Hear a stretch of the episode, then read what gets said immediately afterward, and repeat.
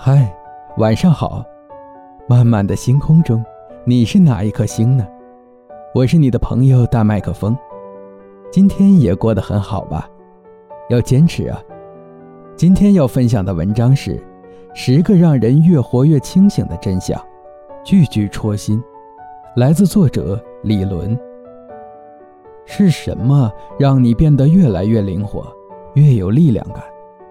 又是什么让你活得越来越畏缩、越封闭？今天跟大家分享李伦老师总结的十句精华，关于人生。人在三岁前需要形成的三种能力，人际关系的最高境界，每个人身上都具备的两种力量，句句精彩戳心，一起来看看吧。一，人在三岁前需要形成三种能力。这是我们身体健康非常重要的支柱和保障。好好吃饭的能力。很多人年龄很大了，但仍不会好好吃饭，例如工作忙忽略吃饭，或暴饮暴食。这可能和早期喂饭的人不耐烦的态度有关。例如，有些人在家里总是吃不惯或吃不饱，更喜欢去餐厅吃饭。这可能是因为在家里饭桌上，他们从未体验过受欢迎的感觉，而在餐厅能像贵宾一样受重视。好好睡觉的能力，睡觉的质量和早年被哄睡的体验有关。很多不能好好入睡的人，晚上在不断的刷手机，像皇帝批阅奏章一样参与到这个世界，满足自己参与感非常重要。但在潜意识里，他们是在等待有个人来哄自己入睡。接纳自己的身体，很多人已经成年了，还不认为身体是自己的。比如，有一种冷是我妈觉得我冷，这意味着他们还没从父母那里拿回自己的身体掌控权。比如，有些人会疯狂的整容或健身，这意味着他们从不相信自己的身体。而不接纳自己身体的人，身体很容易出现问题。二，有一类人在关系中往往有一种矛盾：他舒服了，别人就不舒服；他让别人舒服了，他就不舒服。换句话说，就是他要么完全做自己，要么完全讨好迎合别人。和别人的关系不能处于一种平衡妥协的状态。而人际关系的最高境界是双赢，你舒服，我也舒服；你得到了你想要的东西，我也得到了我想要的东西。但这一类人很难做到双赢或多赢，只能是损人利己或损己利人的状态。三，有的人一辈子都在打两种架，一种是只跟别人打，不跟自己打，这种人都在监狱里。一种是只跟自己打，不跟别人打，这种人都在精神科。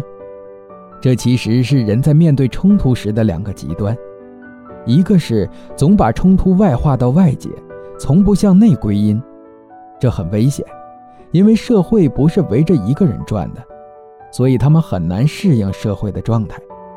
另一个是总是向内归因，从不向外表达自己的不满，所有痛苦都压抑着。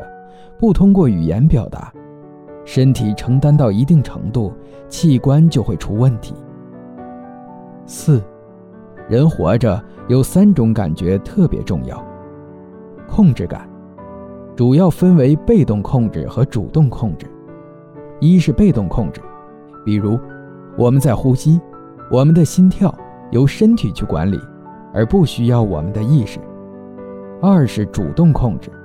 比如，我们每天的生活该怎么安排？在不同的关系里面，我们要投放什么？要获得什么？通过主动控制，我们可以去区分现实与幻想，这是最基本的一种控制感。连接感，我们要跟别人连接，我们要有能力体会别人的情绪，同时也要有能力让别人体会我们的情绪。只有这样。人与人之间交流时，情绪才能够流动，才能够让人觉得自己是活着的。意义感，无论是主动还是被动，我们做的每件事都希望知道它背后的意义是什么。一方面，我们需要权威赋予我们意义；另一方面，我们这一生都渴望能越来越独立地找到专属自己的意义。有的人孤独，是因为花了大量时间和精力去满足控制感，而失去了后面两种感觉，比如满足物质的需要，活得特别现实，但无法和人建立深度关系，也因此无法体察别人的感受。也无法让别人理解自己的感受，这样孤独的人很难得到别人的支持和喜欢，也很难获得自己是可爱的感觉。五，有一类人在建立关系时会想很多，会想怎么跟别人建立关系，怎么对别人好，也会想别人应该怎么对我们好。这种想象一旦过多了，就会形成封闭性的自恋。从而产生一种优越感，所以无论一个人多谦卑，但只要他带着过多想象进入关系，对方就会有一种压迫感。六，孤独感分为四个维度：身体孤独，人在两岁半到三岁时就开始有了自我，身体上的自我，照镜子时会跳舞，开始有身体的协调性；人格上的自我。玩玩具时会喃喃自语，开始使用“我”这个概念。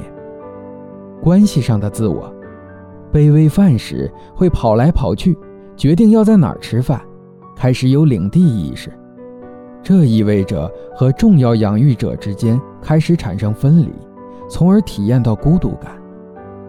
环境孤独，社会的发展让人对电子产品的了解远远超过对身边人的了解。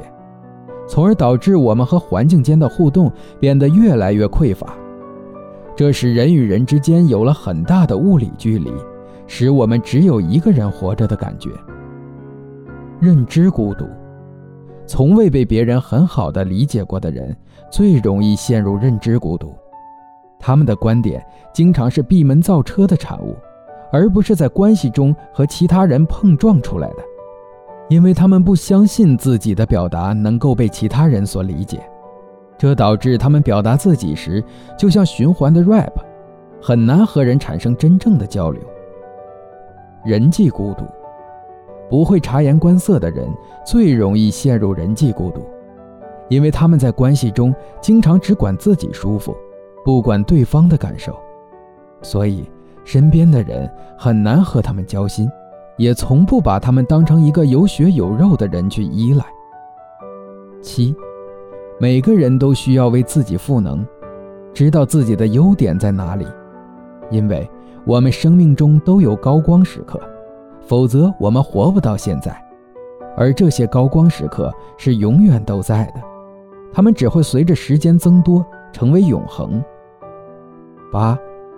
我们每个人都需要去面对自己内在的两个很重要的部分，一是硬的部分，称之为力，耐受力、理性逻辑、做事的基本能力等；二是软的部分，称之为心，情绪、情感、热爱等。这些柔软的部分非常考验人格水平。很多人擅长或是一直在面对的，都是自己身上硬的东西。但非常恐惧面对身上柔软的部分，比如很多学生每天像战士一样完成上课、吃饭、下课、写作业这些事，但每当学习或关系中遇到一些挫折，要面对自己身上柔软的东西时，却非常无力。这实际上是一种非常匮乏的感觉。柔软的部分就像我们内心世界的无人区一样，需要住进去人。需要里面有人烟，否则就会陷入总是孤独的状态。九，弗洛伊德说，我们每个人身上都有两种力量，一种力量称为生本能，能让我们每天都活得更充实，都可以超越自己一点；另一种力量称为死本能，会让我们不断的批评攻击自己，不断的挫败自己。因此，我们的人生会有两部分：一是我们在享受生活的激情、关系的热情和人生的充盈等；二是我们在忍受生活的沮丧、关系的无力和人生的失败等。这意味着我们的人生有两个大主题：享受和忍受。而在这两者之间，有一个很重要的过渡，那就是审美。因为美的标准是变化的，所以在感受美的过程中，就带着一个机会：生本能中有一部分会被转化为死本能，我们会感受到生命中深刻的感觉；死本能中有一部分会被转化为生本能，我们会拥有生活中的力量感和希望感。十，让家里老人活得舒适的三个小提示：一。让他们感到被需要，因为能满足别人的愿望，他们便有了更多的动力去保持身体健康。二，和他们的关系要有点张力，有一点点摩擦，因为冲突能让他们有攻击性，愤怒的体验能让他们的肾上腺素上升，这对他们的内分泌循环是一种锻炼。当然，关系的张力不能搞太大，否则会起反作用。三。让他们能讲述自己的回忆，在现实中问七十岁后的老人冷不冷、饿不饿，他们很难回答，因为他们的脑子全被过去的回忆塞满了，很少有这些实际的感觉。让他们讲述回忆后，他们就能慢慢的释放这些回忆，和现实产生更多的连接，我们也就能知道怎样才能更好的照顾他们。好了。今天的分享就是这样，感谢收听，晚安，我们明天见。